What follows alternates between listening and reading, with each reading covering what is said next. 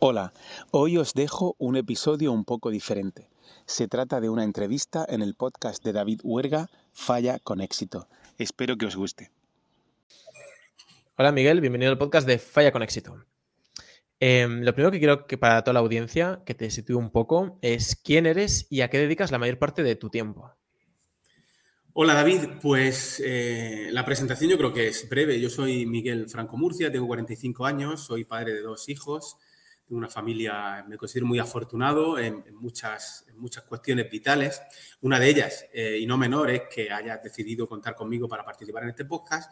Y a nivel profesional, pues me dedico a, ser profesor de secundaria, de educación física. Llevo en esto ya más de dos décadas. Este es mi vigésimo segundo curso. Soy una persona bastante activa en muchos, en muchos ámbitos, eh, con muchas inquietudes, creo hasta, hasta, donde yo soy capaz de, relatar, y una persona que, pues, siente una gran curiosidad por muchas, por muchas cuestiones. Y a día de hoy, pues estoy muy interesado en las cuestiones relacionadas con el aprendizaje y con el comportamiento humano, ¿eh? cómo aprendemos las personas, qué, qué, podemos hacer para aprender más y mejor sobre aquellas cuestiones que nos interesan y que son importantes tanto para nuestra vida como para la vida de las personas que nos rodean. Y relacionado con algunas de las cuestiones que creo que vamos a hablar hoy, pues me interesa mucho la, cuestión relacionada con, vivir no solo una vida larga, sino una vida buena, dándole un significado, eh, un significado, un contenido eh, realmente valioso eh, a esa definición de vida, de vida buena para, para no para no avanzar por, un, por, un, camino o por una tendencia o en base a unas necesidades que tal vez no sean tan, tan significativas o tan valiosas como muchas veces no quieren, nos quieren hacer ver. ¿no? Y la primera pregunta que me surge es, ¿cómo defines una vida buena o qué es una vida buena para ti? Pues yo creo que entramos, entramos bastante en materia eh, de, algunas de las cuestiones que me has planteado que íbamos a, hablar. Yo creo que una vida buena, eh, en palabras de Pigliucci, que posiblemente sea un autor moderno, un filósofo estoico moderno, que, ha sido un poco la puerta de entrada para mí a esta, a esta filosofía de vida. Una buena vida es aquella que, es vivida con significado, con un cierto propósito, donde eh, ponemos el foco en mejorar nuestro carácter, no por motivos puramente egoístas de vivir más tranquilos, que también, sino también por mejorar la vida del mundo que nos ha tocado vivir. Esa es una de las, de las cuestiones que yo creo que han, se han malinterpretado más del tema, del tema del estoicismo, que se ha confundido muchas veces con un conjunto de prácticas para hacernos más fuertes, para hacernos más resistentes, pero olvidando un componente importante para la buena vida desde un punto de vista estoico, que es mejorar la vida del mundo y la sociedad en la que vivimos. Es decir, la parte del trabajo individual sí es conocida, aunque también malinterpretada, porque siempre se ha identificado los estoicos o la actitud estoica ante la vida como no verse afectado por los sucesos, por los sucesos que pasan. No es, no es cierto, sino que hay que aprender a, lidiar con la realidad y con las cosas que nos pasan a todas las personas en todo momento y en cualquier momento, momento histórico, pero se ha dejado un poco abandonado la parte de, del impacto que tiene la mejora de nuestro carácter en, los demás, tanto en las personas que están más cerca de nosotros, como la familia o los amigos, como la comunidad en la que vivimos. Y hoy en día la comunidad es casi el mundo entero, ¿verdad? Porque este mismo podcast, si tenemos suerte, pues es posible que dentro de una semana lo escuchen personas que están, que están eh, a, miles de kilómetros de distancia ¿no? y que nos pueden entender por hablar el castellano. Así que la vida buena sería un poco, eso, ¿no? Eh, vivir con, sentido, con significado, con, propósito y disfrutando de la vida. Claro, también no hay que olvidar que, el placer es necesario, el buen placer, ¿eh? no, un placer cualquiera, no un placer, un placer sencillo, ¿verdad? El buen placer. Vale, continuamos. No sé qué ha podido pasar, pero se me han cerrado la ventana. ¿Estamos?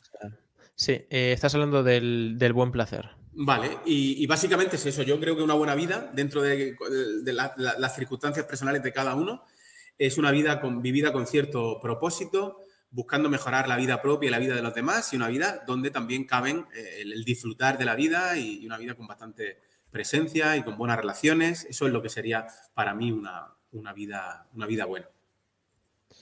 Entonces, digamos que, por darle a lo mejor otras palabras, que para mejorar el mundo, primero tenemos que mejorar nosotros mismos, eh, algo que últimamente se ve bastante, ¿no? Los últimos años, últimas décadas, y que esto es a través de la mejora del carácter. que no es la supresión de las emociones, no es el pasar frío durante dos días seguidos sin dormir y rozando la hipotermia para ser más fuertes, o no necesariamente, o no es lo único, sino que hay más cosas o más piezas, ¿no?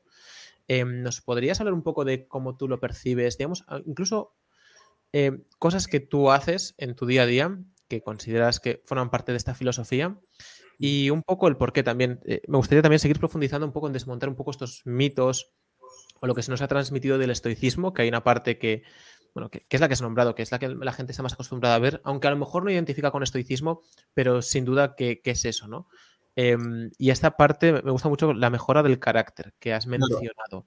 Yo em, te, comentaría en relación a lo que, a lo que dices, que, que hemos empezado a hablar del estoicismo, pero si nos vamos un paso más atrás, antes de entrar en concreto el estoicismo, el estoicismo es una filosofía de vida. ¿no? Es una filosofía de vida al igual que, otras, el estoicismo como filosofía de vida y al igual que otras, e incluso también las religiones, lo que nos ofrece a los seres humanos que estamos buscando, como tú estás comentando, eh, eh, dar respuesta a una serie de preguntas que no vienen determinadas, cuya respuesta no viene determinada ni genéticamente, ni, ni, intuitivamente siquiera, pues tenemos que de alguna manera aprender a vivir, ¿no? Entonces surgen las religiones, surgen las filosofías de vida, sobre todo cuando tenemos que convivir en grupos grandes, en ciudades, tenemos que relacionarnos, tenemos que comprometernos. Entonces surgen eh, los dos elementos fundamentales que nos proporcionan las filosofías de vida y también las religiones, que son una metafísica, es decir, una explicación de cómo el mundo funciona, es decir, tenemos que tener un relato, un relato de, en qué consiste esto de, de estar vivo eh, hoy en día tenemos bastante suerte porque mm, eh, no necesitamos inventar tanto eh, como en el pasado, porque la ciencia ya va, ya va desvelando muchas de las cuestiones que antes tenían que de alguna manera inventarse. ¿no?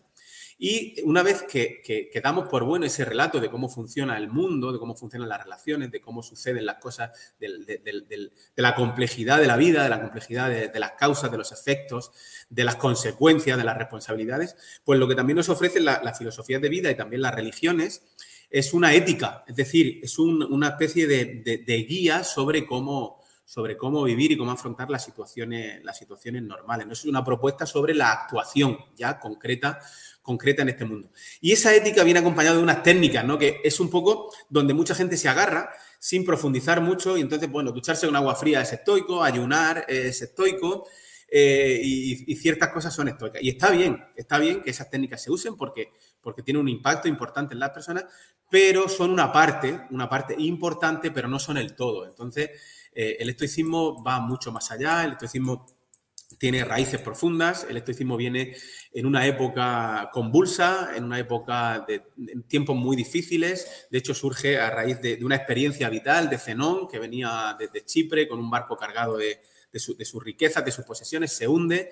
Y él, eh, eh, su primer ejemplo, su primer testimonio estoico es aprovechar esa desgracia, convertirla en una oportunidad y, y de alguna manera fue aquella desgracia la que hace que hoy nosotros estemos hablando de estas cuestiones y, empieza a interesarse por las cuestiones filosóficas, lee a Sócrates, empieza a coger de aquí y de allí y empieza a reflexionar sobre, sobre cómo el ser humano no puede predecir ese tipo de cosas, pero esas cosas suceden eh, y, bueno, cómo, cómo, cómo vivirlas mejor, ¿verdad? empiezan a diferenciar, pues, qué, depende de uno, qué no depende de uno, qué sentido tiene preocuparse por cosas que no dependen de uno, eh, por qué no dedicar todo nuestro tiempo y todos nuestros recursos, toda nuestra energía, toda nuestra atención a aquellas cosas que dependen de nosotros.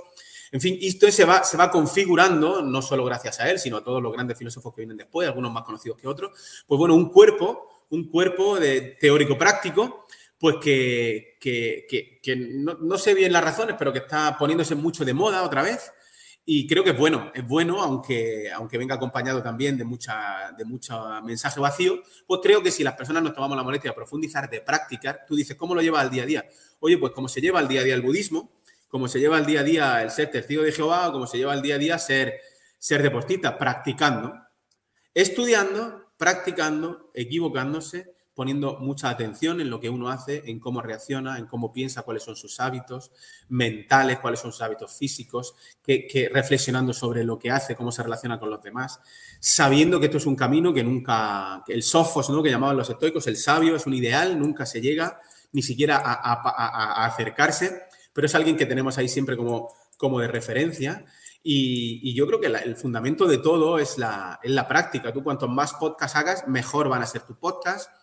Eh, cuanto más profundices en, una cuestión, mayor va a ser tu conocimiento llevándolo a la práctica diariamente, es decir, interiorizándolo hasta que al final, pues uno, uno no, conciba vivir de otra manera. Yo creo que, esa es un poco la, idea, ¿no? La idea es eh, mirar a medio largo plazo y trayéndose esos objetivos a medio y largo plazo, pues al día a día, a cualquier... Yo, yo siempre me, uso este ejemplo con, con las personas con las que hablo. Es que, claro, cuando uno está en la cresta de la ola eh, los propósitos de año nuevo y se cree capaz casi de cualquier cosa, está muy bien lo que se propone y lo que dice, pero luego está el 4 de marzo a las 5 de la tarde, está nublado, no hemos dormido y, lo que hacemos ese 4 de marzo por la tarde cuando no hemos dormido y está nublado y, he tenido un problema con mi mujer, eso es tan importante como lo que, o más importante que lo que uno, que lo que uno puede declarar en, sus mejores intenciones cuando se encuentra bien. Entonces yo creo que el estoicismo y otras filosofías de vida también, pues lo que proporciona es un, es un marco conceptual, un marco teórico y una propuesta ética, una propuesta práctica sobre cómo, sobre cómo actuar en el mundo. Y, esa propuesta práctica ética básicamente es no solo mejorar primero el carácter para luego mejorar el mundo, sino mejorar el carácter a la vez que mejoramos el mundo y la sociedad en el que vivimos, aportando cada uno eh, de acuerdo a sus intereses, a sus fortalezas, a sus capacidades, a sus habilidades, pues lo que buenamente lo que buenamente pueda. Ese es un poco el, ahora luego si quieres profundizamos un poco de cómo es el, día a día, cómo, cómo, se practica o cómo se, en qué momentos, si es algo muy transversal o si es algo muy puntual eh, y cómo, cómo se puede empezar. ¿no? Eso es un poco lo que yo te puedo comentar en ese sentido. Eh, yo quiero comentarte un poco cómo yo, entre comillas, veo el estoicismo, no porque sea lo correcto, sino para intentar creo que mi forma de verlo es la de mucha gente, o que incluso la mía es un poco avanzada debido a haber leído a, gente. Em, y, ya con lo que me estás diciendo ya me hace ver que me estoy perdiendo muchas cosas del estoicismo. Entonces quería contarte brevemente para que ya me empieces a desmigar a lo mejor desde un caso práctico de alguien que, pues, que ya ha visto alguna cosilla. Y si tuviera que articularlo, a lo mejor no es la forma más rápida y concreta y concisa, como haría un buen profesor como tú, pero mm, yo, Miguel, creía hasta ahora que el estoicismo era una forma de, de subordinar a las necesidades instintivas que tenemos, pues, instintivas por naturaleza, los humanos, ¿no? Así como muy, de forma muy resumida, siendo capaces de ir un paso más allá y, como, como digo, subordinarlas o dominarlas o ser capaces de gestionarlas, ¿no? Eh, entonces, cuando vas a empezar a hablar de, de todo esto, lo que me ha hecho ver es en plan de, anda, estaba en el nivel 0 todavía y, yo pensaba que estaba en el nivel 5, ¿no? Hombre, yo, yo el, estoicismo lo que trata es de entender. Los estoicos antiguos fueron grandes observadores de, sí mismos y de, de, su realidad y con una, con una capacidad de intuir cómo funcionaba el ser humano y cómo era la, la condición humana sin tener evidencia científica todavía que, claro, ahora uno se sorprende cuando la, ciencia está dándole la razón en, la, en gran parte de, los, de, lo, que ellos planteaban, ¿no? Entonces, ellos en ningún momento hablan de anular nuestra naturaleza. De hecho, asumen que nuestra naturaleza no puede ser anulada porque es lo que nos constituye, ¿no? Eh, lo que tratan de hacer es entenderla y lo que tratan de hacer es algo tan modesto pero tan poderoso como es sufrir un poco menos, aliviar el sufrimiento cotidiano asociado a un mal entendimiento de esa propia naturaleza.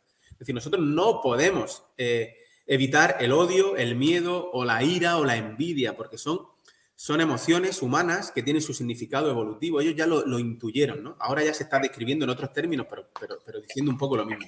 Lo que tratan es de entender qué sucede cuando experimentamos eso y que eso no se vuelva a nuestra cuenta, que tenga una duración, en nuestra contra, que tenga una duración limitada y y de alguna manera reevaluarlo, reinterpretarlo, porque, porque la premisa básica del estoicismo es que somos seres racionales, somos seres capaces de razonar y, además somos seres altamente sociales.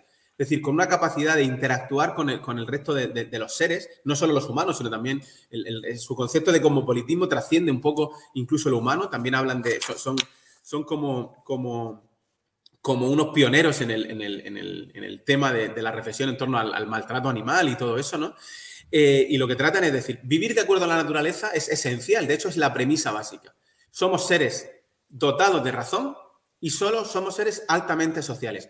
Utilicemos esa razón para vivir en sociedad, en sociedad mejor. Y eso no pasa por negar que tenemos emociones que nos hacen mucho daño y que nos, y que nos hacen sufrir mucho. Tratan de entenderlas y transitar eh, dentro de, lo que, eh, de las capacidades de cada uno, transitar eh, de esas emociones a otras emociones más positivas que nos hacen disfrutar realmente la vida, como son la alegría, ¿no? Hablan, hablan mucho de la alegría. Hay un libro maravilloso de, William Irving, que fue uno de los primeros que yo leí sobre estoicismo, que es el arte de la alegría estoica, ¿no? y, y, transitar. Y para eso, pues nos dotan nos dotan de, recursos prácticos. Es una filosofía eminentemente práctica. ¿eh? Dentro de todo su academicismo que pueda tener, es una, es una filosofía que, fíjate, eh, eh, mm, Epicteto era un esclavo, ¿no? Y Marco Aurelio era un emperador, y Séneca era el hombre más rico, uno de los hombres más ricos de la, época. Es decir, es una filosofía que es válida para cualquier persona en cualquier circunstancia, incluso en circunstancias tan dramáticas como puede ser estar en una, en una cárcel donde te torturan. ¿no? Entonces, esa es un poco la, es un poco la idea. Eh, es cierto que es, depende de cómo uno entre o se acerque, pues lo puede malinterpretar, ¿no? e incluso se puede interpretar como una, una cuestión elitista, ¿no? Como una cuestión de, bueno, claro, de estas cosas están, eh, se están preocupando las están difundiendo aquellos que ya tienen una vida maravillosa, ¿eh? con todas las necesidades cubiertas. Y yo creo que eso hace bastante daño, ¿no? hace bastante daño porque de, de alguna manera desvía desvía lo que podría ser una, aproximación eh, válida, porque tus circunstancias y las mías mañana pueden ser otras. El mundo no sabemos por dónde va a girar. Hoy estamos aquí cómodamente, nos está entrando el sol por la ventana, hablando, eh, pero mañana puede pasar una desgracia con nuestros hijos. decía Marco Aurelio, cada vez que beses a tus hijos estás besando a un mortal. Se puede morir después de que tú le des el beso.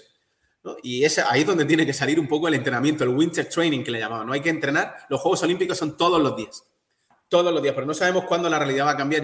Y, si bien nosotros nos esforzamos en que cambie poco a poco para bien, cuando suele cambiar para mal es de, la noche a la mañana. ¿eh? De la noche a la mañana. Entonces, estar preparados es importante. Y, claro, con duchas frías, pues bueno, sí, te adaptas mejor al frío eh, y consigues cosas, ¿no? Pero si solo se aíslan las prácticas para ser un tío más fuerte, pues te pierdes te pierde gran parte de lo que, esta, de lo que este planteamiento de vida ¿eh? puede aportar, nos puede aportar. Me, ha traído un recuerdo eh, cuando estaba en República Dominicana viviendo durante una pequeña temporada hace 8 o 9 años preparando una competición que hacía por, por diversión, pero que era un desafío. Y mi entrenador, que era un, bueno, todas llamadas por, por internet, por Skype, que era un ex miembro de las Fuerzas Especiales, me decía, ¿cuánto dura la carrera? Y yo, bueno, cerca de una hora si hago buenos tiempos y tal, si no, pues un poco más, y si lo hago genial, un poco menos. Y dice, pues tú tienes que entrenar para hacer una carrera de tres horas. y a mí, eh, claro, el primer día me, dio un patatús de pensarlo. Digo, ¿cómo, voy a hacer esto entre tres horas? Si no soy capaz de hacerlo para una, por eso estamos entrenando, tú quieres que esté preparado para tres. Y el tío decía, sí, sí, si quieres para una rendir bien, tienes que acabarla y, y ser capaz de hacer más. Porque si solo te preparas para una hora, a la que pase cualquier cosa, que haya un poquito de esto, estés un poco cansado o lo que sea, ya no eres capaz. Y, yo decía, este, este tío está loco. Pero bueno, es, un poco lo, que has mencionado, ¿no?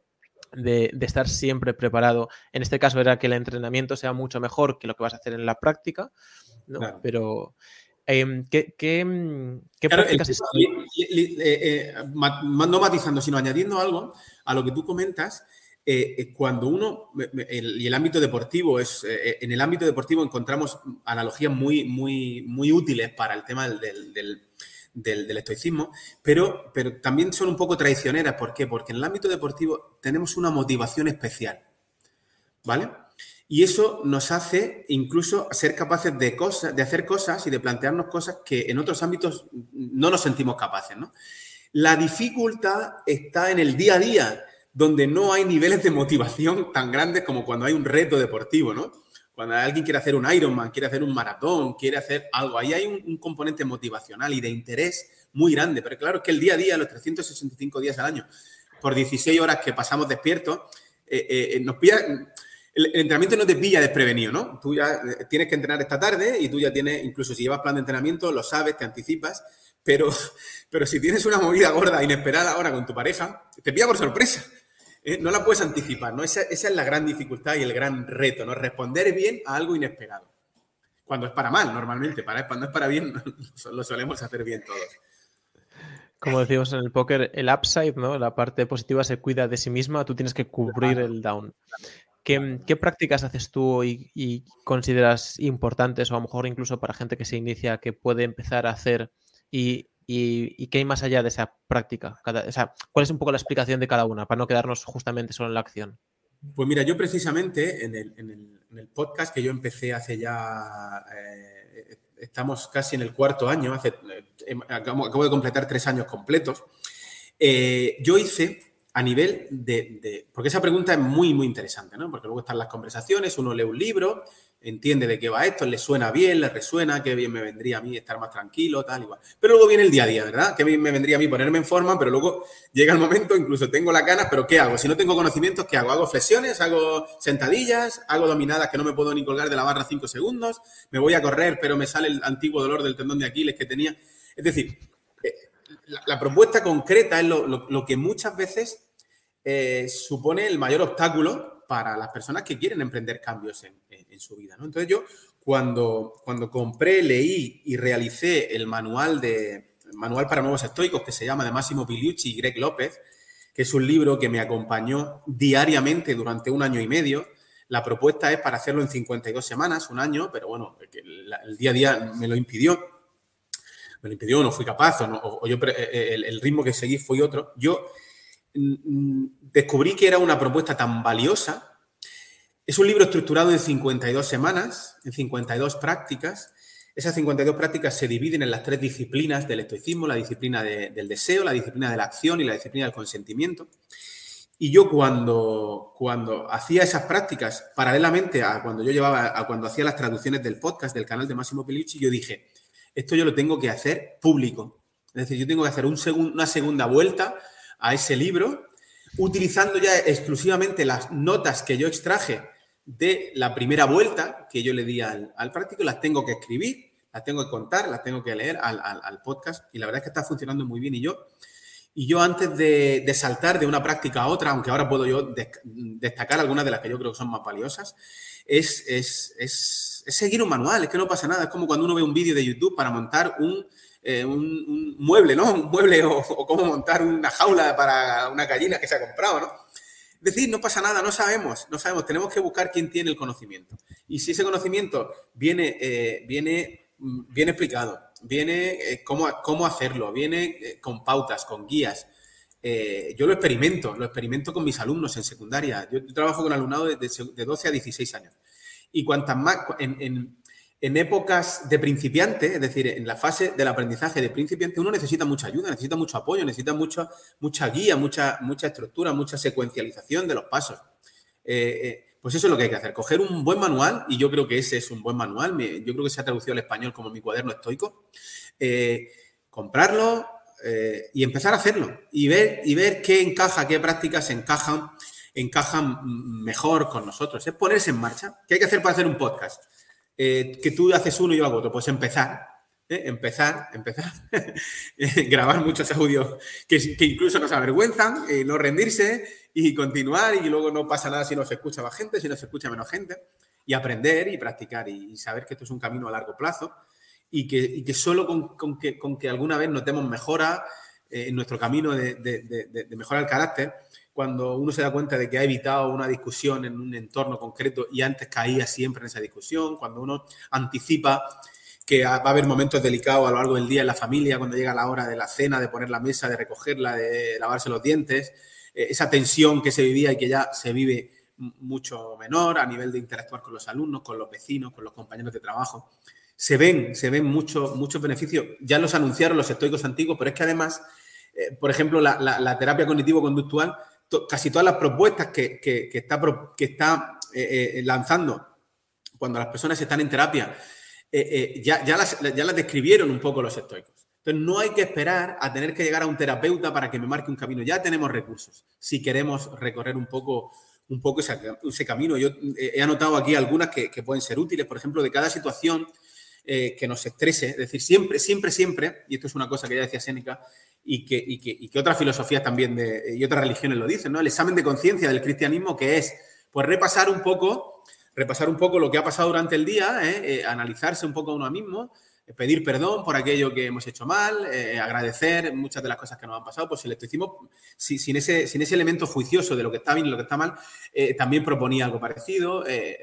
Detenerse sobre una situación que me haya alterado el ánimo durante el día, que estaba bajo mi control, que no estaba, por qué lo que hacen otras personas que no depende de mí es capaz de impactarme tanto en mi ánimo, ¿no? Es, lo, dicen los estoicos, no me acuerdo quién era, decía, y no me acuerdo si las palabras son exactamente estas. Quien, quien, quien puede ponerte nervioso es absolutamente tu dueño.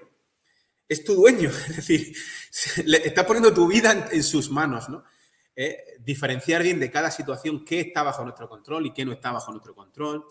Eh, entender mejor por qué las personas actúan, no solo nosotros, que podemos intuirlo, pero por, cómo por qué las personas actúan eh, de la manera que actúan, ¿no? Poner, tomar la perspectiva de, de, otro intentar utilizar eh, menos un lenguaje emocionalmente fuerte, estamos, estamos, el tema de las redes sociales y todo, y todo eso nos está envenenando el lenguaje. Y el lenguaje es la manera que nosotros tenemos de explicar las cosas. Ahora todo es maravilloso o todo es catastrófico. Ahora todo es alucinante o todo es una mierda. Ahora todo es alucinante o todo es... Eso nos lleva a vivir ¿eh? como hablamos. Y los estoicos dicen, tú lo bueno o lo malo, solo, solo hables de algo bueno o solo hablas de algo malo en relación a la virtud. ¿eh? Definen muy bien qué son las cuatro virtudes cardinales de los estoicos. Y si algo te parece maravilloso, tú tienes que vivirlo como algo que te gusta.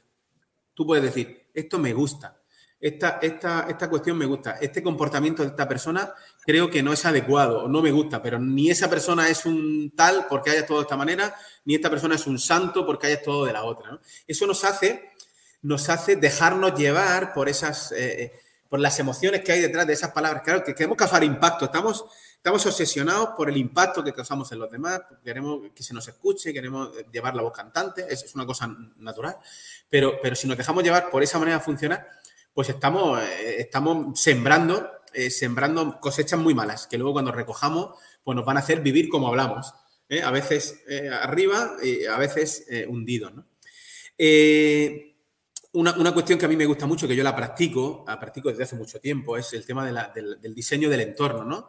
Hay una práctica concreta en este manual que dice, pon las tentaciones fuera de la vista, ¿no? En la arquitectura del comportamiento.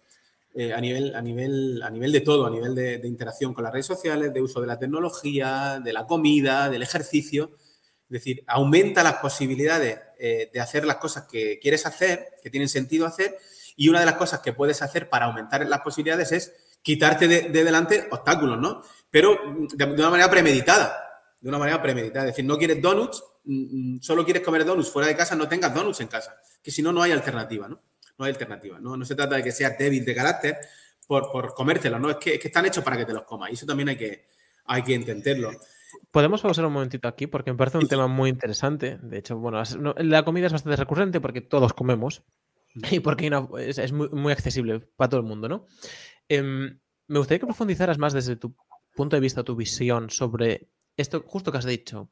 No porque tengas un donut en casa que no quieres comerte y lo comas, en sí eres débil de carácter, que también puede haber una parte, sino que ahí lo más importante es no condicionar tu entorno para ir por un camino que no quieres. Porque ciertas conversaciones que yo tengo con gente a veces, em, parece que si lo coges, es porque querías o es porque eh, tu carácter es, eh, eh, eres un flojo de carácter o como quieras denominarlo.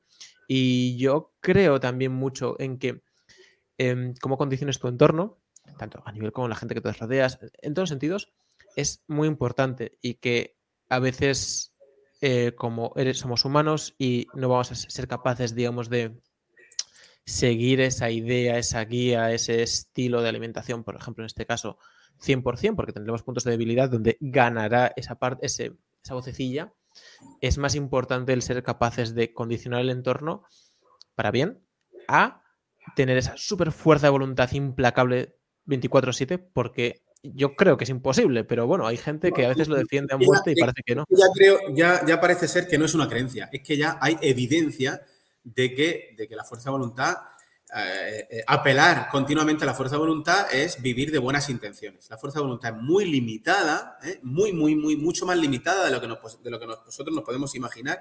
E incluso, voy más allá, el concepto de libre albedrío es un concepto eh, sobre el que hay un debate, sobre el que hay un debate muy, muy, muy interesante. Es decir, al final nosotros hemos sido educados y hemos crecido y hemos fomentado eh, posiblemente eh, un mensaje que, no termina de ser cierto, que es que, que, lo, que, lo, que haces lo haces porque quieres y lo que no haces no, lo haces porque no quieres y que la fuerza de voluntad es la que te va a ayudar a conseguirlo todo y que si lo intentas lo suficiente lo vas a conseguir y todo ese tipo de cosas que suenan muy bien. Pero la, evidencia y la ciencia va desmontando o va matizando, si no va eliminando, sí va matizando muchas de esas cuestiones. Y además por una cuestión, una pura cuestión de sentido común. Es decir, la vida ya, por pura, por pura probabilidad, nos va a poner dificultades.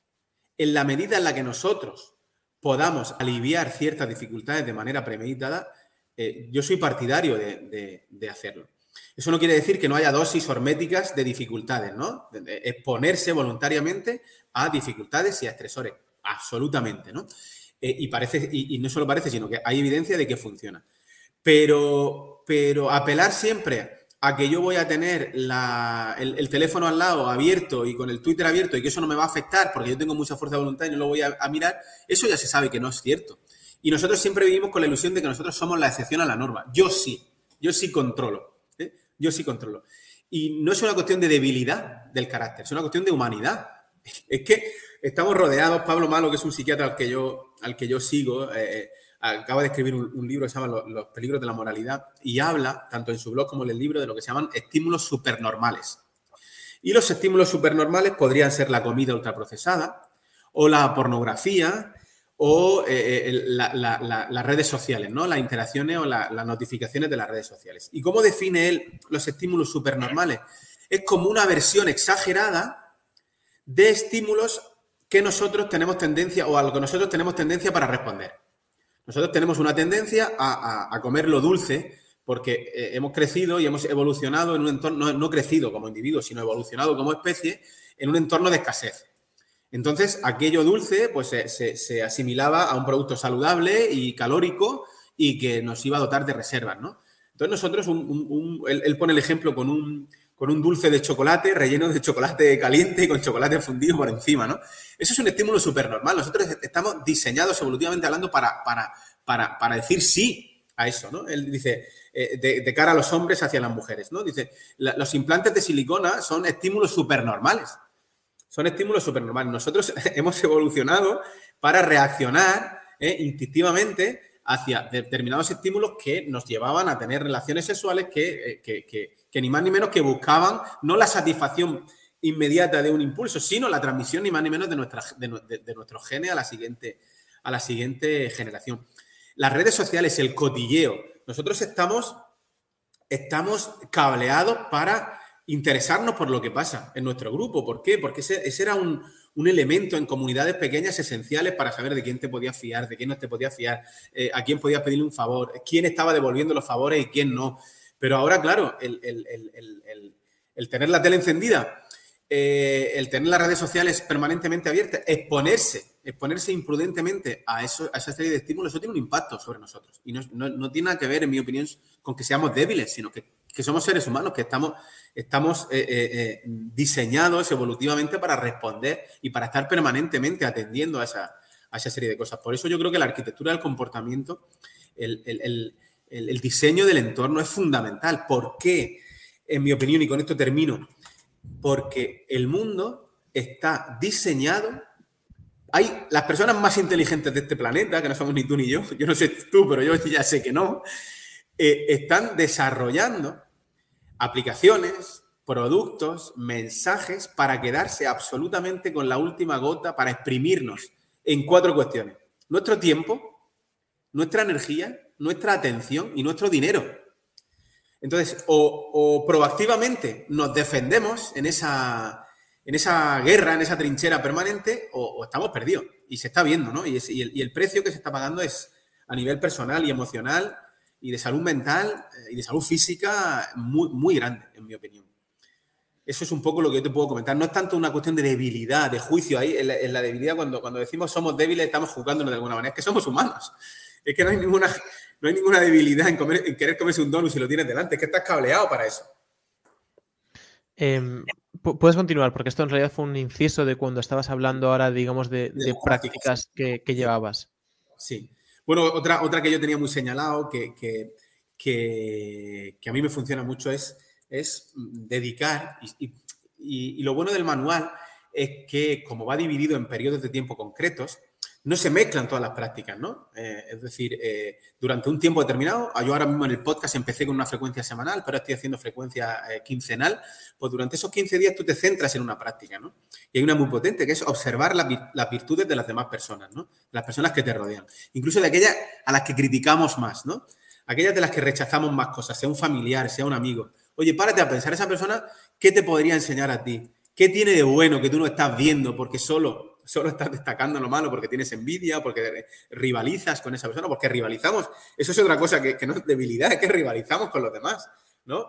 Eh, somos seres cableados para el estatus, para el estatus, pero en nuestra misma familia, en nuestro mismo grupo de amigos. Es decir, entender eso a mí, a mí personalmente me alivia, porque antes me juzgaba mal, cuando yo antes sentía envidia, y la sigo sintiendo porque soy un ser humano, antes me juzgaba y me machacaba y ahora trato de, entender qué significado tiene esa envidia, qué otras, qué, otras cosas eh, positivas tienen eh, esas personas por las que yo estoy sintiendo envidia, ¿no? Entonces, y escribir sobre ello y reflexionar sobre ello, ¿no? Y eso es lo que, lo que, lo que propone el manual, lo que propongo yo en el podcast, ¿no? Que es, que es de alguna manera eh, escribir, escribir, escribir es importantísimo. Escribir es muy, muy importante en un cuaderno de prácticas, en un diario, en un diario personal. Hay otra cuestión, hay otra, otra práctica que para mí ha tenido mucho, muchísimo impacto, que es, es tan sencilla como esto, es ten siempre tu paz mental en mente. ¿Eh? Eh, en inglés es keep your, your, your peace of mind in mind, ¿no? Mantén tu paz mental en mente. Es decir, en esa pequeña ventana de, oportunidad que se abre cuando es un trabajo, ¿no? Eh, normalmente reaccionamos, ¿no? Y el estoicismo, estoicismo distingue muy bien lo que es una respuesta de lo que es una reacción. Si conseguimos disminuir nuestras reacciones para dar respuestas, hay que incluir en elementos. Es decir, hoy ya surge un conflicto. Aquí, aquí se avecina una discusión con un compañero de trabajo gorda. Bueno, tú, ¿qué valoras de esa discusión? ¿Simplemente tener razón? ¿Simplemente defender tu postura? ¿O también valoras afrontar esa situación con una cierta paz mental, ¿no? Una cierta tranquilidad, esa visualización de cómo te imaginas tú, no reaccionando hacia algo violento que sabes que esa persona te va a decir o te va a reprochar o te va a echar en cara, ¿no? Eh, yo conduzco cada día una hora, media de ida y media de vuelta al trabajo. Eh, visualizar que, cuando yo vengo por la mañana al trabajo, vienen muchas, muchas furgonetas de trabajadores del campo y van con prisa. Y van con prisa porque llegan tarde, tienen que recoger a gente y, algunas veces hacen maniobras, es carretera, no es, no es, no es autovía, y hacen maniobras que, que, son realmente mm, peligrosas, ¿no? Y yo antes me pillaba unos cabreos, me pillaba unos cabreos y decía, soltaba por mi boca, ¿eh? Eh, y ahora me veo reaccionando incluso de, otra manera más calmada eh, en ese sentido, ¿no? Eh, otra, otra cuestión que. ¿Me permites otro inciso, Miguel? Soy como tus alumnos, ¿eh? no por interrumpir. Em, has nombrado algo que, ya Goleman en su libro de inteligencia emocional, eh, súper clásico, em, hablaba, y quiero ver a ver tu opinión sobre esto mismo que has dicho, ¿no? Creo que una creencia popular, por lo menos me parece que lo era antes, es el de que em, estas situaciones, súper comunes además, perdona, que Siri ha dicho que quiere unirse, Em, es que, no, bueno, yo mm, digo lo que digo, suelto por mi boca todo lo que me viene en mente, digo palabrotas, insulto, me acuerdo de toda su familia y su árbol genealógico, porque así libero tensión y me relajo y me alivio y ya está.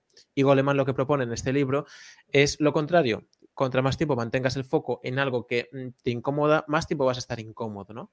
¿Cómo, ¿cómo lo ves tú esto? Bueno, pues yo, yo eh, no, voy a venir yo a, decir a, personas que saben, que saben mucho más que yo. Lo que plantea el estoicismo, y el estoicismo no es contrario a vivir las emociones, a vivir las emociones tal y como surgen, porque cuando surge un imprevisto, es como cuando, si ahora mismo eh, eh, encienden un petardo detrás de mí y suena, yo lógicamente voy a reaccionar, ¿verdad? Voy a reaccionar. Y enseguida, pues yo compruebo si hay peligro, no hay peligro y vuelvo y vuelvo a la calma esas reacciones no se pueden, no se pueden. Y el otro día, te voy a poner un ejemplo, el otro día, el otro día, ni más ni menos que el domingo, salimos mis dos hijos, mi pareja y yo, a hacer una ruta en bici de una tarea escolar que tenían que hacer. Y, en una de las carreteras que había tráfico, eh, vino un, chico conduciendo de manera muy imprudente. Pues fue la primera vez que mis hijos me escucharon a mí decir tantas palabrotas y tantos insultos en, tan poco tiempo. En tan poco tiempo, ¿verdad? Es decir, claro que en ese momento yo no, es como, como, como si, como si, como quitar casi la mano del fuego, porque es que vi un, riesgo real en ese momento. Es una, circunstancia que yo no anticipé y que no puedo. Claro, eso en ese momento, pero en ese momento, incluso aunque ya haya soltado esa, esa ira, ahí es donde se abre la ventana de oportunidad. ¿Qué hago yo? ¿Me quedo enganchado mentalmente con ese, no voy a decir el, adjetivo, que, ha puesto en riesgo a, una familia que iba tranquilamente paseando, paseando en bici? ¿O empiezo a practicar? ¿O empiezo a practicar? ¿Qué, beneficio me trae a mí? El beneficio de haber soltado las palabrotas, ese ya lo he experimentado.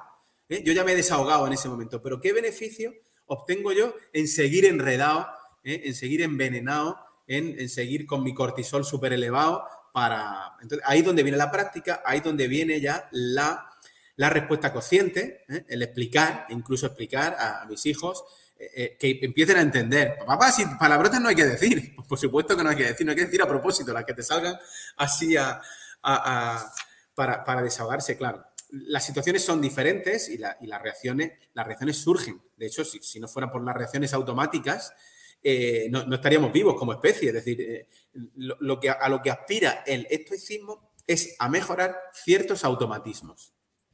Porque siempre vamos a funcionar en piloto automático, porque la conciencia y la razón y la atención es muy cara. No podemos estar permanentemente atentos, atentos a todo. Y ahora si estoy pendiente de ti, de esta conversación y de la pantalla, pueden estar pasando muchas cosas bonitas por aquí, por esta ventana, los y yo no puedo estar prestando atención a eso porque porque es imposible, técnicamente imposible. Entonces, la, la, identificación de las emociones, el conocimiento de esas emociones, el, entender qué significado tienen esas emociones, el aislar el juicio de la experiencia de una emoción que es tan humana como nosotros. Eh, yo creo que todo eso es fundamental para perseguir esa, ese ideal que muchas veces tenemos de la gestión emocional, ¿no? Eh, hay incluso quien dice que las gestiones no son para gestionarlas, sino, sino son para vivirlas ¿eh? y experimentarlas. ¿Eh? Y, pero que las emociones no sean las que lleven la voz, cantando de, la voz cantante de nuestros comportamientos, sobre todo cuando ya han cumplido su función.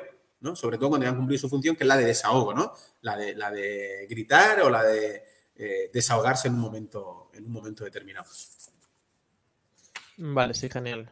me queda claro y, estamos, estamos de acuerdo. Un poco supongo que el, filtro es eh, ser capaz de ver la, ventana de oportunidad de la que hablas, ¿no?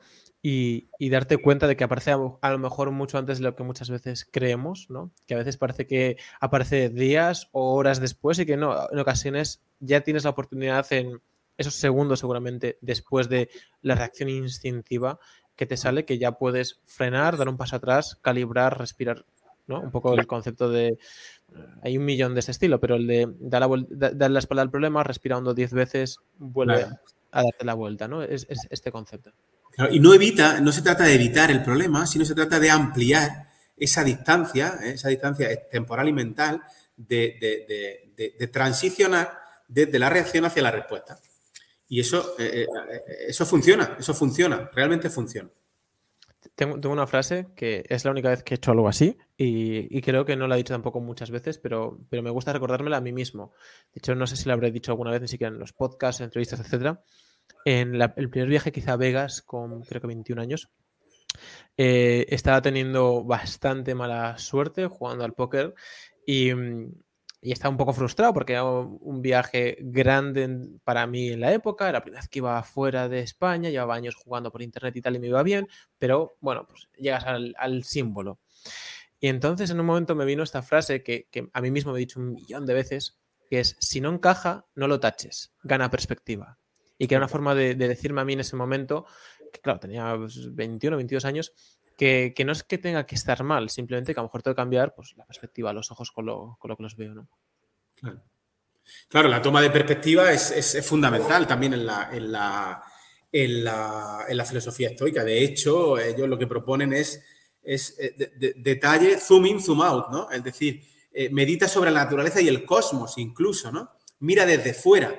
Son, son dos de, la, de, la, de las diez primeras prácticas de la disciplina del deseo eh, de, hecho, de hecho, dedican muchísimo, muchísimo tiempo a eso, ¿no? A cambiar de perspectiva, a mirar desde los ojos, desde tus propios ojos, desde otra distancia, desde tus propios ojos, desde otro lugar, pero incluso desde los ojos de otras personas, ¿no? Hacer un esfuerzo por, mirar la realidad de, otra, de otra manera. Y una cosa clave, ellos, ellos eh, eh, contemplan la suerte y contemplan el azar.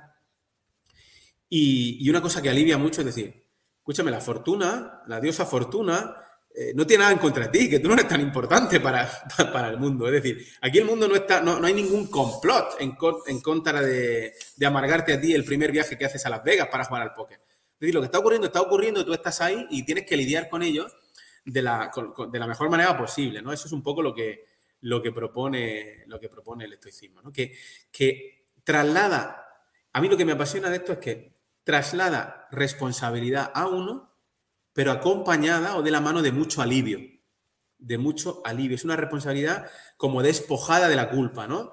Que, otras religiones, como por ejemplo el, cristianismo, no, desde mi punto de vista, eh, no, hace, o por lo menos sí lo hace, pero lo transmite de otra manera, ¿no? La idea de pecado, la idea de, penitencia, todo ese tipo de cosas, el estoicismo no lo trae. Es decir, esa, esa, que no sé si es más útil o menos útil, yo no lo, no lo, no lo critico de, ningún punto de vista, ¿no? Pero, pero el estoicismo te traslada la responsabilidad, pero a la vez te traslada el alivio, ¿no? Estate tranquilo, haz lo que puedas. Esto es lo que nosotros te, lo que, lo que la filosofía de vida te propone. No hay perfección ninguna a la que llegar porque la perfección es imposible, eres humano. Eh, incorpora esto a tu vida si crees que te puede ir bien eh, y que te, que te puede hacer eh, avanzar mejor en este camino de la mejora del carácter y, de, y, de, y del compromiso que tienes con el, con el mundo en el que vives. Em, sé que tienes alguna más que decirnos, luego sí, sí se volvemos sobre ellos para no alargarnos mucho sobre las prácticas. Em, pero me parece interesante que nos comentaras un poco, ¿no? Cómo, porque bueno, yo, yo me pongo a veces en los ojos de yo mismo y cómo veía a los profesores. Y si bien creo que no los veía a lo mejor como esos monstruos que, perdón, que esta Siri me salta porque quiere, eh, como esos monstruos que a veces parece que los alumnos los ven, ¿no? que creo que era algo objetivo, pero sí que obviamente me avergüenzo, incluso, eh, a pesar de entender la naturaleza de la arrogancia guion prepotencia con la que podía llegar a ver a, mis profesores, que obviamente eran muchísimo, infinitamente más sabios, y simplemente pues yo era un, moco que acababa de llegar al mundo, ¿no? Y, entiendo, pero puedo llegar a entender esa parte porque aún la recuerdo. Eh, pero claro, mis profesores, ¿no? Y a lo mejor yo sentía que no conectaban tanto conmigo por lo que hicieran. Sin embargo, tú tienes un podcast y ahora pues la gente joven escucha podcast, ¿no? ¿Crees que... O sea, cuéntanos las dos partes. Por una parte el estoicismo, ¿no? Cómo, cómo se une con tus alumnos y si crees que eso da un vínculo extra y que tú de verdad llegas más a ellos por eso. Y el tema de que tengas un podcast y que hagas cosas en internet es algo que también os puede llegar a unir de forma que luego te escuchen más o, siguen siendo igual de jóvenes? siguen siendo igual de jóvenes y, gracias a Dios, ¿no? Que siguen siendo igual, igual de jóvenes.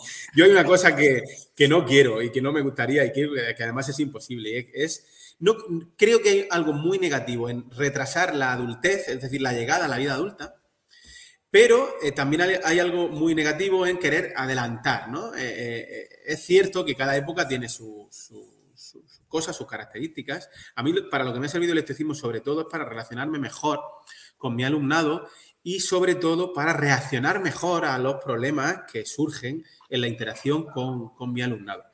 En relación al, contenido en concreto del podcast o del estoicismo, yo no lo trato como tal en mis clases, porque soy profesor de educación física, pero este año sí lo voy a tratar. Voy a, tratar, eh, este año me han de alguna manera regalado.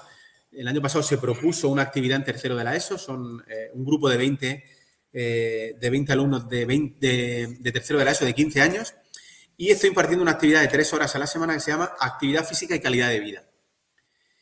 Y ha, sido un regalo, ha sido un regalo porque es una actividad, una una materia que si bien trae su currículum, pues de alguna manera no, yo no la había impartido nunca y la estoy un poco inventando. Y, sí estamos metiendo cuestiones de mentalidad. Ellos lo entienden más por el tema de mentalidad, no tanto como de, de filosofía de vida y todo eso.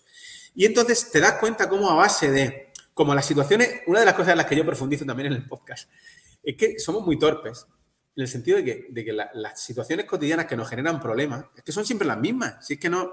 Eh, eh, eh, quiero decir, si tienes un vecino follonero, es siempre el vecino el que te da el follón.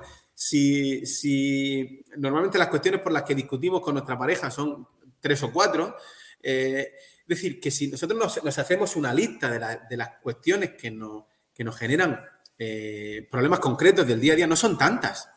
Eh, no, sería tan difícil anticiparlas y no sería tan, difícil premeditadamente intentar reaccionar mejor, mejor ante ella. Y eso yo lo que estoy trabajando también un poco con, mi, con mi alumnado. ¿no? ¿Te das cuenta cómo esto ya lo vimos el otro día?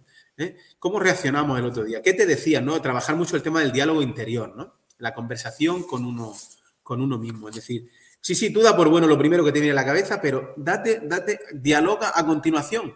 Con, cuando, cuando tú estás dialogando, dice David del Rosario, dice, tú estás en modo confianza o estás en modo miedo. Y las zonas del cerebro que se activan son las mismas. O confías o tienes miedo. Y cuando tú estás nervioso y estás defendiéndote y estás discutiendo, tú estás en modo miedo. Quieres ganar y dialogas contigo eh, en ese modo, en modo miedo. Pero, oye, ¿por qué no dialogas contigo de la misma manera en modo confianza? ¿no? Entonces, eso es un poco lo que yo estoy, lo que yo estoy intentando eh, eh, llevar a mis alumnos. Que lo consiga luego es otra cosa. La educación, como, como padres que somos y como profe, docente que soy yo, pues te das cuenta de que es sembrar hoy para recoger no sabes cuándo y no sabes dónde y no sabes si vamos a, recoger. Recientemente vi una historia bonita con una exalumna que ya tendrá veintipico años, trabajando, ya hizo su, carrera de, biotecnología, trabajando en un laboratorio, y, descubrió el podcast sin saber que era mío. yo había sido profesor durante cuatro años. Y, hemos estado intercambiando correo electrónico y claro, ella ahora dice, madre mía, Miguel, aquello que comentábamos, qué tal, qué cual. Bueno, es que a cada uno, si tiene suerte de no morir antes, pues le llega su momento para cada una de las cosas. También forzar a veces, forzar a veces eh, situaciones y circunstancias no, no, tiene sentido. No tiene sentido, porque es que además para aprender ciertas cosas tiene que haber cierta proactividad. Es decir, es verdad aquello de que no se le puede enseñar algo a alguien que no quiere aprender. Y uno no puede aprender algo que no quiere aprender, porque porque hay aprendizajes biológicos primarios que se aprenden simplemente por interactuar con la gente, ¿no? A hablar, a andar, a correr, pero a nadar no se aprende si no quieres. Y un segundo idioma, eh, si, no, si no estás inmerso en el idioma no lo aprendes y entiendo que, hay muchas otras cuestiones que si no hay un interés, no hay una sensación de autonomía, de competencia, eh, pues no, no, se aprende. Y no, todo es válido para todo el mundo y en el mismo momento. Entonces, pues... Si me permites, Em, hay cosas que si no vives es muy difícil llegar a transmitir. Es decir, alguien que no ha pasado frío, es muy difícil explicar lo que es frío o explicar la suerte que tiene por comer cinco comidas si no has estado en sitios donde no se ha comido en días. Es, muy difícil. Em, ¿Cómo explicas el color rojo si no ves el color rojo? Creo, ¿no? Esa es un poco la, esa es un poco la idea. Eh, la vida de los jóvenes, de todas maneras, hoy en día yo llevo mucho tiempo en un centro pequeño, un centro casi rural, eh, en torno a 100 alumnos. Eh, hay, hay, una, hay un elemento, son muchos, ¿no? Pero reunidos en un elemento que, en mi opinión, ha cambiado la vida, la vida y la vida de los jóvenes particularmente, que es el teléfono móvil, el acceso a Internet y las redes sociales. Mis alumnos son otros, mis alumnos de 12 años, de 13 años, de 14 años, de 15 años son otros desde que empezaron a recibir a los 10 u 11 años un teléfono, incluso a veces antes como regalo de primera comunión.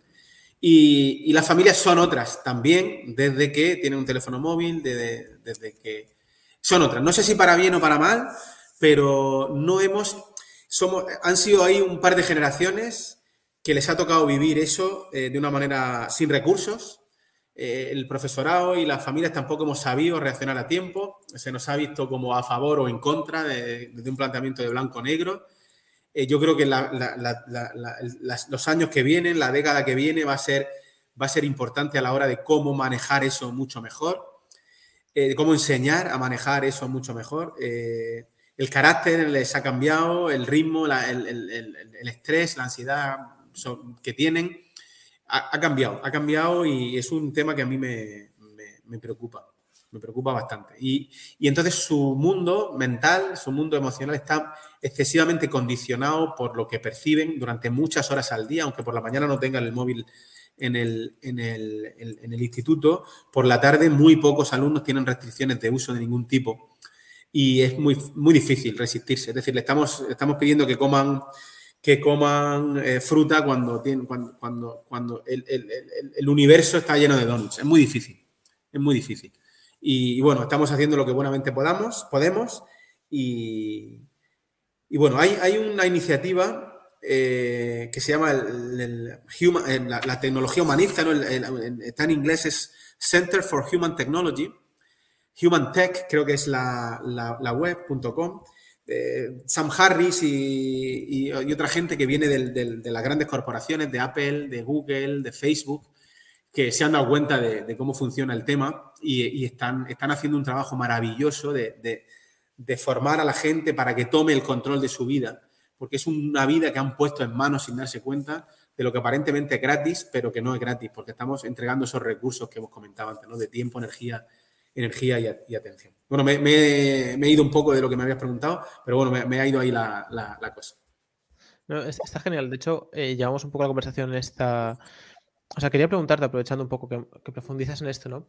¿Qué crees ahora cambiando el, prisma, ¿no? ¿Qué, ¿Qué, se hace en la, en la, educación, digamos, tradicional, convencional? ¿no? ¿Qué, ¿Qué mecanismos existen a día de hoy en la educación que lleváis ahí en el colegio que a lo mejor podrían ser modificados por otros que son más óptimos, pero están enraigados en el sistema. O sea, ¿crees que el sistema de educación actual es el más beneficioso para el alumno a la hora de absorber ciertos conocimientos, aprender pues ciertas materias? Es una pregunta con mucha enjundia. Eh, de hecho, el debate está abierto en todos los ámbitos, ¿no? En las familias, en los docentes, en los políticos, en la sociedad y es un debate eh, inconcluso, eh, muy polarizado también, ¿no? Hay una batalla ahí entre la, entre la vieja educación y la nueva, eh, interpretando siempre lo viejo como malo y lo, y lo nuevo como bueno. Yo creo que hay un error de base ahí importante. Educación más tecnológica, menos tecnológica, educación más en competencias y menos en contenidos, más en, más en ámbitos y menos en materias. Yo no tengo una solución, no tengo una propuesta concreta. Es decir, si lo dejaran en mis manos, yo no sabría, no tendría muy claro qué, qué hacer. Lo que sí tengo claro es que los conocimientos son importantes. Saber es importante. Y para saber hay, eh, hay, hay, hay, ya se va sabiendo cómo aprendemos y qué es el conocimiento y, y no podemos reinventar la rueda. Es decir, para saber y para conocer. El conocimiento es importante, cualquier tipo de conocimiento relacionado y transferible y conectable y transferible a la vida real, incluso aquellos que nos parecen menos, menos necesarios. Hay, una, hay una cuestión que yo no acepto y que es que ahora ya no hay que estudiar, no hay que memorizar porque el contenido está en Internet. Eso yo no lo doy por bueno porque lo que hay en Internet es mucha información y muy confusa y muy variada. La información no es conocimiento. El conocimiento solo existe en el cerebro de los seres humanos eh, y la sabiduría, que podría ser como el conocimiento aplicado, solo existe después de muchísimo trabajo, de muchísimo silencio, de muchísima, de muchísimo, eh, de muchísima disciplina, de muchísimo trabajo de vocación, de muchísimo debate, de muchísima práctica. Es decir, no todo el conocimiento es igual, no todo se adquiere igual, no todas las memorias son iguales, tenemos varios tipos de memoria. Entonces yo creo que, que el reto viene en, en dejar lo que es bueno en, la escuela, en la institución escuela, e incorporar aquello que demuestra que funciona, ¿no? Que demuestra que funciona, no simplemente que suena bien. No es que ahora hay que educar por proyectos, porque el libro de texto y los deberes no sirven para nada. Oye, pues, pues, pues, pues no es cierto. Es que no es cierto. Eh, posiblemente haya que mejorar muchas cosas, posiblemente haya que incorporar muchas, muchas otras. Pero para incorporar muchas, y yo mm, ahora vengo de en un movimiento pendular. Yo durante mucho tiempo fui mucho más crítico de lo que soy ahora con la educación, con la vieja educación, ¿no? Ahora sigo criticando muchas cosas de la vieja educación, pero he rescatado algunos conceptos que, que, funcionan. Por ejemplo, se sabe que el aprendizaje activo ¿eh? no es que los niños y los alumnos se estén moviendo permanentemente y estén interactuando sobre ellos. Es simplemente que estén pensando sobre aquello que están aprendiendo. La, la, actividad no es movimiento, sino es implicación, es foco, es atención. Es decir, tú puedes, tú puedes estar... De hecho, esto es una conversación.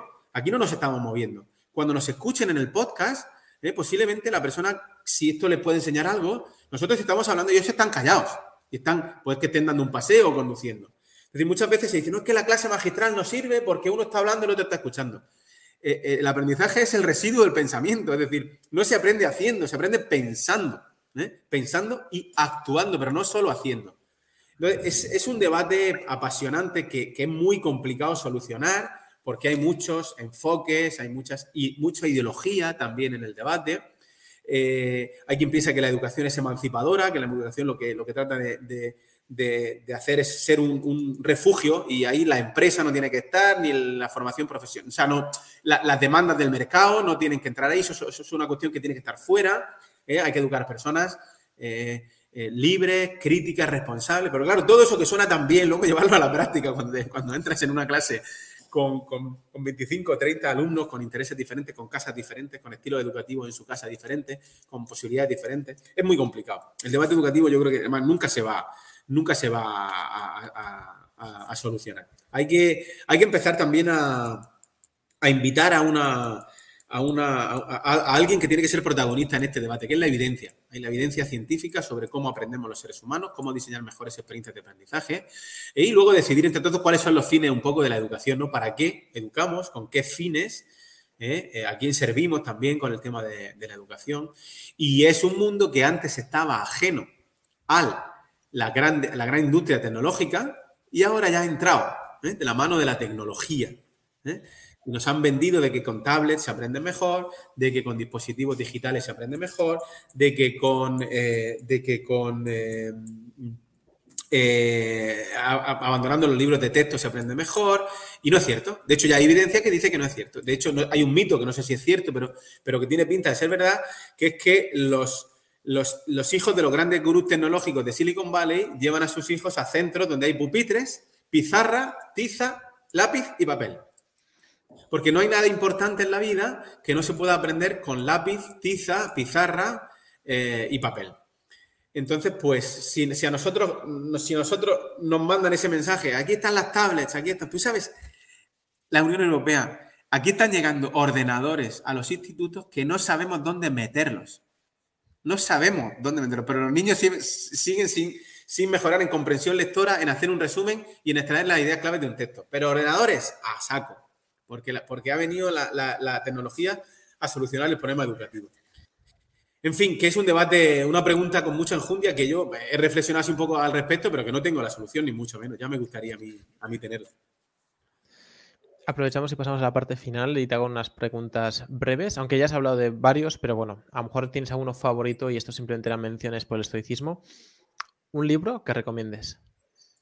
Pues mira, va a ser un libro que acabo de leer, que acabo de leer, que no tiene nada que ver con los temas que estamos hablando y que se llama Feria, de Anairi Simón.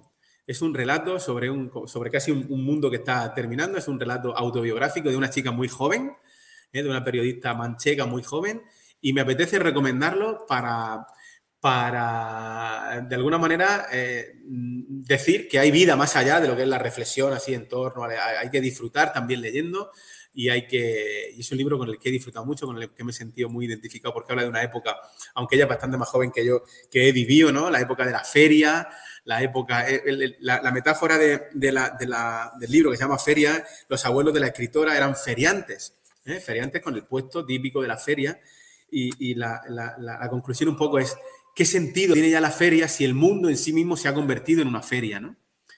Eh, eh, entonces es, es, también el sentimiento de decepción de la idea de progreso. Es decir, eh, cuando ella le, el libro empieza diciéndole, le manda un WhatsApp ella a su padre, papá, ¿tú crees que vosotros a nuestra edad vivíais mejor? O peor que nosotros, ¿no? Cuando eran unas familias que ya con 22 o 23 años ya tenían dos o tres hijos y que ahora sus hijos con 28, 29, 30 años están compartiendo piso, han ido a, Tailandia y han ido a tal sitio, pero, pero viven con 800 euros y enganchados al móvil todo el día, ¿no? Entonces es un debate interesante con un, con un pozo ideológico, de reflexión vital eh, y, además muy entretenido. Me he reído mucho, me he reído mucho leyéndolo. Es muy corto, se lee, se lee no sé si tendrá 200 páginas se lee, se lee muy bien, ciento y pico páginas. Feria de Ana Iris Simón. Un valor o principio que impere en tu vida. Yo creo que eh, el, respeto, el respeto por, los, los propósitos vitales de los demás, aunque no los entendamos. Y darme cuenta, interiorizar que todo el mundo ya está haciendo lo que sabe. Eso a mí me ha dado un alivio tremendo. Es decir, Eso me, ha, hecho juzgar menos a los demás. Eh, si yo digo que tú hoy en esta entrevista lo has hecho lo mejor que has sabido y que yo en esta entrevista lo he hecho lo mejor que he sabido, ¿por qué el resto de seres humanos no está haciendo lo mismo en todo aquello que está haciendo. Otra cosa es que no tengan las capacidades o las habilidades o los conocimientos o la energía o incluso los niveles bioquímicos eh, de, su, organismo para poder hacer eh, las cosas mejor. Todo el mundo hace lo que puede. ¿Sobre qué te suele preguntar de menos la gente o, o qué temas suele traer con poca frecuencia a la mesa que tú consideras importantes o vitales? Pues, pues eh, eh, yo creo que es una cuestión que hemos hablado antes fuera de micrófono, aunque no, no de menos, porque ya la gente en mi entorno sí lo, sí lo, se habla poco. Bueno, yo creo que sí, te voy a decir otra cosa que no tiene nada que ver con eso.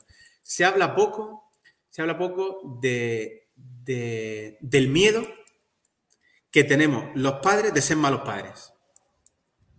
Un miedo que va en aumento, en un aumento patológico. O sea, vivimos en una neurosis permanente en una sobreprotección, es decir, la sobreprotección que estamos teniendo de, la, de, nuestra infancia, eh, a todos los niveles, a todos los niveles. Eh, a mí eso me preocupa. Me preocupa. Hay una iniciativa eh, americana también en, Estados Unidos que se llama letgrow.org de Jonathan Haidt, que es un, científico, psicólogo mm, alucinante. tiene varios, varios libros, La mente de los justos se llama uno y otro la, modificación de la mente moderna o algo así se llama, se llama Let Grow, deja crecer. Deja crecer, deja que tus hijos con 12 años vayan a hacer la compra solos, no pasa nada. Los para, la los la policía en Estados Unidos si ven a un menor de, 13 o 14 o 15 años por la calle solo. Y tienen que llevar colgado como una medalla diciendo, mi padre me ha dejado, mi padre con este DNI, ¿eh? con este número de teléfono, llámalo si quieres, me ha mandado ver a hacer la compra. No pasa nada porque vaya solo por la calle. Ese miedo irracional cuando la evidencia nos dice que el mundo es más seguro que en ningún momento anterior de la historia, en todos los sentidos, y ese miedo que tenemos a ser malos padres o a que a nuestros hijos les pase algo que sea por nuestra culpa. Creo que no hablamos lo suficiente de eso, no, tenemos miedo incluso a reconocer ese miedo. ¿A qué dices que no o que no tiene cabida en tu vida? Digo que no a la televisión, a tener la tele puesta. Hace años, eso es una de las cosas que yo más eh, eh, más alegría me da de, cómo mi pareja y yo, mi mujer y yo en, casa estamos de acuerdo en, esa cuestión. No estamos expuestos a las noticias y no quiere decir que estemos mal informados. No estamos expuestos. He dicho que no a, tener la televisión puesta, que era algo que yo veo que en muchas casas a mi alrededor está, este, ocurre permanentemente, da como de ruido de fondo, a ver los telediarios y a que, a que con, a que cargado de intención los medios marquen eh, el ritmo de mi pensamiento, de mi vida, de mis opiniones y de todo eso. Sin renunciar, lógicamente, a, estar bien informado y a, enterarme de lo que pasa. Y como último, puedes hacerme una pregunta. Pues, pues cuéntame de dónde surge la idea de este podcast y haz un resumen. Me apasiona, me apasiona el mundo de, de las personas que os habéis dedicado y que todavía os dedicáis profesionalmente al póker. ¿Cómo, cómo, cómo es el día a día de, David Puerga? Eso son, son varias preguntas. ¿eh? vale, a ver, intento resumirlas todas.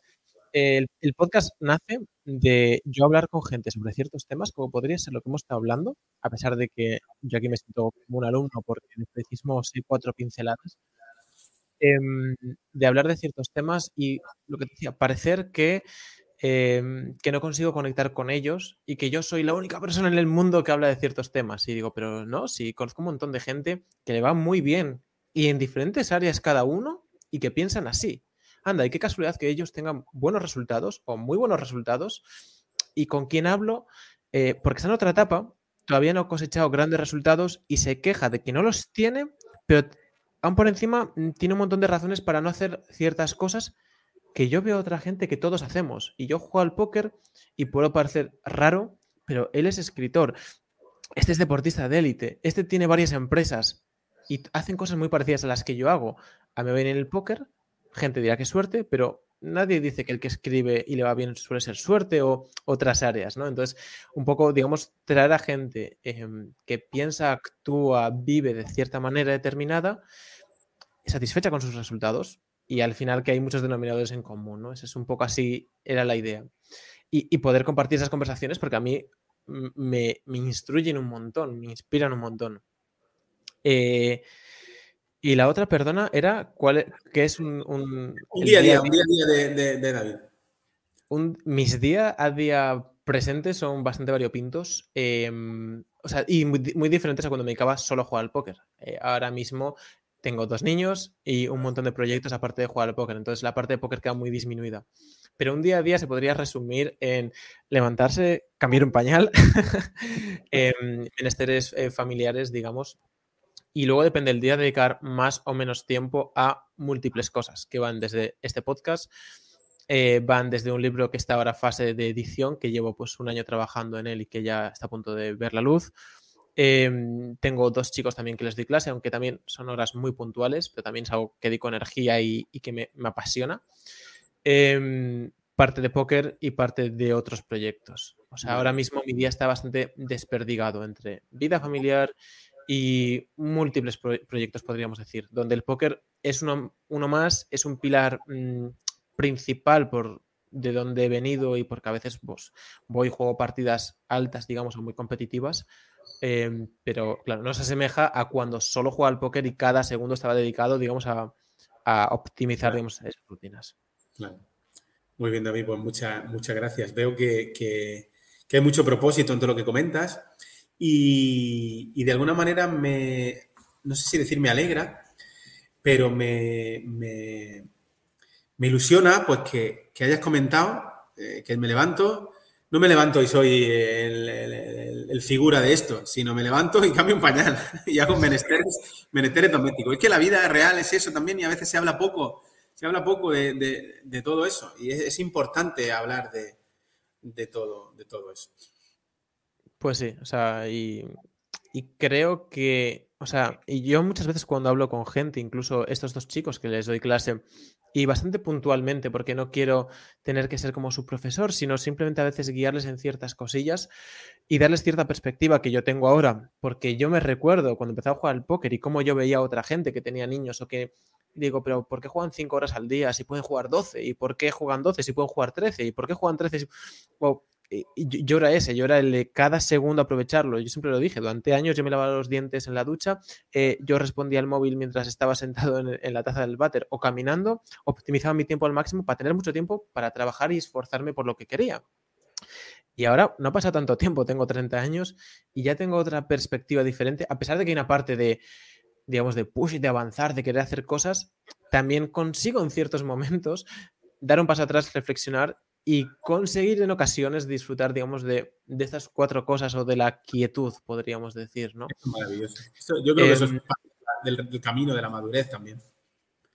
Sí, puede, ser. Eh, esto es una forma, me acabas de llamar inmaduro ahí. No, no, no, al contrario, porque, uno, de uno de los peligros, uno de los peligros de, de hecho, yo creo que es un arma de doble filo, ¿no? Como la moral, dice Pablo Malo, del tema del crecimiento personal y, y emprender proyectos personales y todo eso, es que, tienen, su, cara, su cara oscura y, paras de vez en cuando y, eso le puede pasar no con 30 años, con 45 que tengo yo, con los que sea. Es decir, eh, la madurez en diferentes ámbitos no es una cuestión de, edad, sino una cuestión de experiencia, de lectura y de reflexión.